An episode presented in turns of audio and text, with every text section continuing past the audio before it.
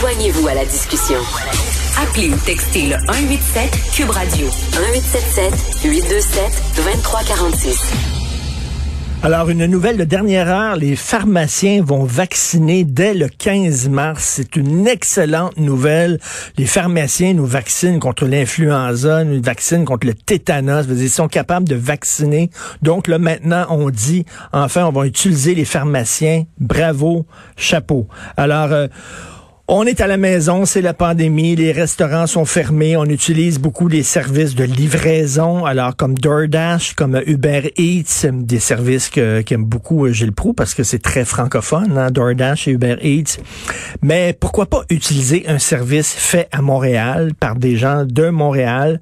Euh, Il y a un nouveau service de, de, de livraison comme ça de bouffe qui s'appelle restoloco.com, restoloco.com, L-O-C-O.com. On va parler à Axel, Axel L'Espérance, fondateur de restoloco.com. Bonjour, euh, Monsieur L'Espérance. Bonjour, comment allez-vous? Ben, très bien, mais premièrement, bravo, c'est pas un nom anglais. Déjà. Ben, merci, euh, ça sonne espagnol, par exemple. Ben oui, mais c'est correct.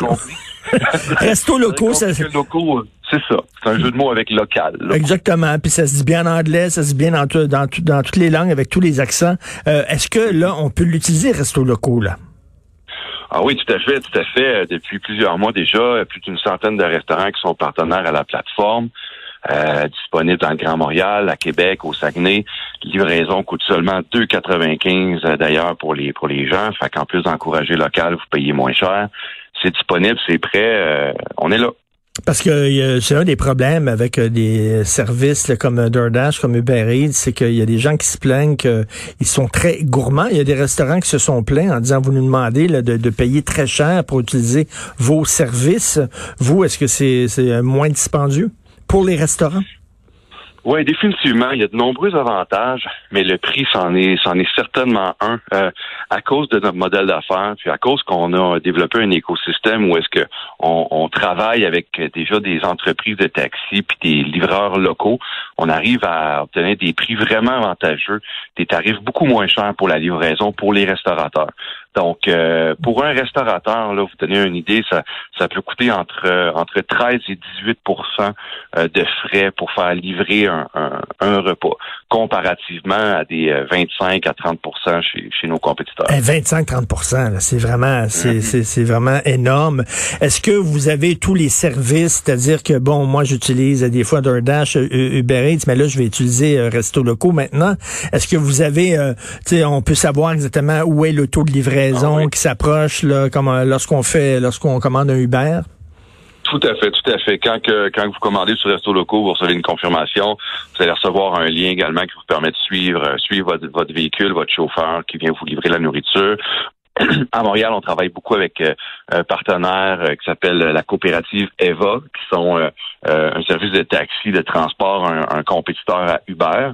Et eux, leur application, d'ailleurs, permet un, tracking comme ça, excusez mon, mon, français, là, des, des voitures donc, euh, on a des partenaires technologiques euh, très poussés, puis on offre une expérience client euh, bien similaire à ce que vous aimez chez vos, chez nos concurrents, chez les applications populaires. Mais développer, développer un service comme ça, j'imagine, mais premièrement, il faut vous contacter justement les taxis, il faut vous contacter les, les restos, faire des contacts avec ça. C'est long et est-ce que c'est beaucoup d'investissement? Oui, oui, c'est long, c'est beaucoup d'investissement, définitivement. Euh, nous, on travaillait déjà sur le projet depuis depuis quelques temps, donc euh, ça nous a permis, évidemment, la pandémie en fait qu'on a qu'on a accéléré la chose, euh, mais c'est certain que c'est certain que c'est beaucoup d'efforts.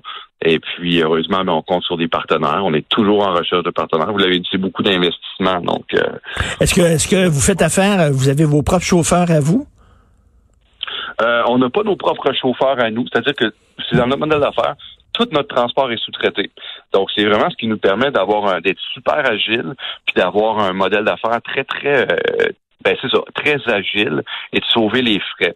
Donc, euh, si par exemple, nous, on déploie dans une nouvelle ville, dans une nouvelle région, ben, on va aller voir, euh, on va prendre contact avec une compagnie de taxi locale, puis on va simplement y offrir l'opportunité de de faire la livraison de, de plats restos locaux, ce qui fait qu'au lieu d'arriver avec nos propres chauffeurs puis de concurrencer une entreprise qui est peut-être déjà localement implantée, ben on va travailler avec des entreprises locales. Donc tout le monde est tout le monde est gagnant. C'est ce qui c'est ce qui fait que on peut rapidement déployer euh, notre solution euh, dans des nouveaux endroits là. En quelques semaines, on est on est disponible. C'est combien de mois de travail pour mettre sur pied un service comme ça? Ah ben nous, c'est certain qu'on parle de on parle de six mois, un an euh, avant la mise en la, la, mise en ligne là, de, de, de, développement puis d'efforts puis de commercialisation. Euh, puis après ça, ben ça dépend, ça dépend toujours du budget, ça dépend des, des équipes définitivement, mais c'est beaucoup de travail là. Ça, il y a, pas à dire, puis il y a encore beaucoup de travail à faire. Là. Le gros est le gros est devant nous définitivement. Mais quand vous parlez de, de, votre projet à vos amis, à des proches, il y a des gens, euh, j'imagine, qui vous ont dit, ben ça existe déjà. Il y a déjà Uber Eats, il y a déjà DoorDash, puis tout ça. Pourquoi, pourquoi un autre service comme ça? Ouais, ouais, vous allez dire on est un peu fou, hein? Oui. mais, euh, mais, mais, mais bon, ben c'est parce que c'est parce que la solution actuelle est pas viable pour les restaurants. Les solutions qui existent, Uber, DoorDash, Skip de Dish.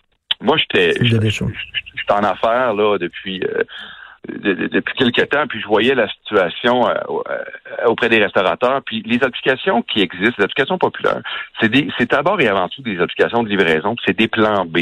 Ça a été développé pour être des plans B, pour offrir une solution alternative aux restaurants qui fonctionnent puis qui veulent offrir la livraison. Mais ça n'a jamais été conçu ou pensé pour être un plan A.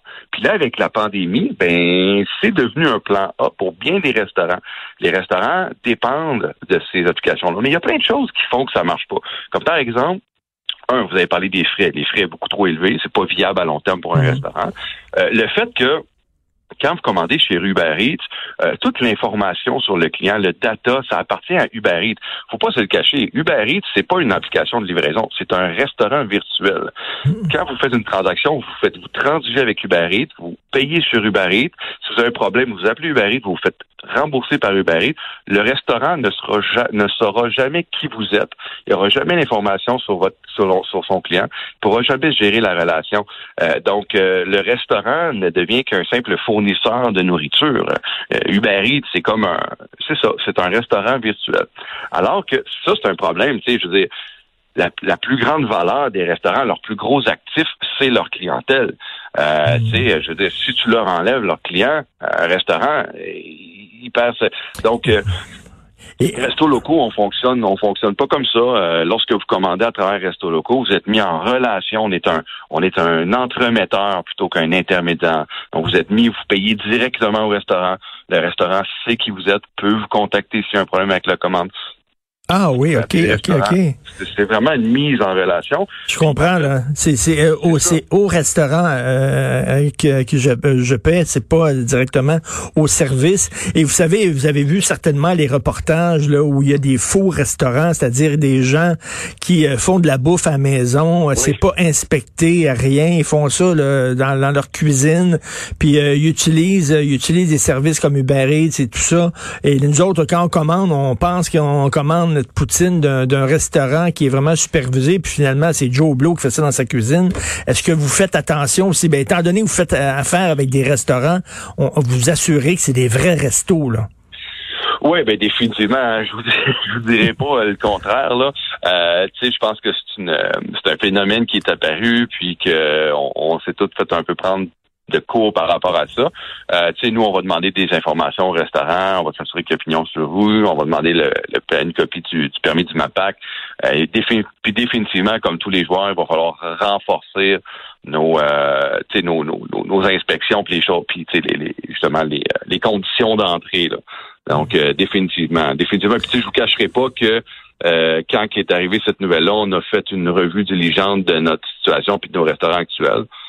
Mm. Et puis que pour s'assurer là, c'est ça, parce qu'il y avait un gars là, il y avait toute sa famille euh, qui venait du Pakistan, qui vivait avec lui, puis faisait un bouffe son poil, puis il vendait ça là, c'est pas. Et euh, vous, j'imagine actuellement, vous êtes en train d'allumer des lampions chez vous, puis vous montez les marches de l'oratoire à genoux pour pas que la pandémie arrête, parce que c'est votre meilleur ami la pandémie. Est-ce que vous avez peur de l'après-pandémie? Parce que ça, c'est sûr, on utilise ces services de livraison là, mais après ça, on va aller au resto.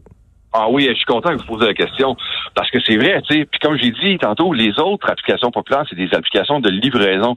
Nous, on est une application pour commander au restaurant.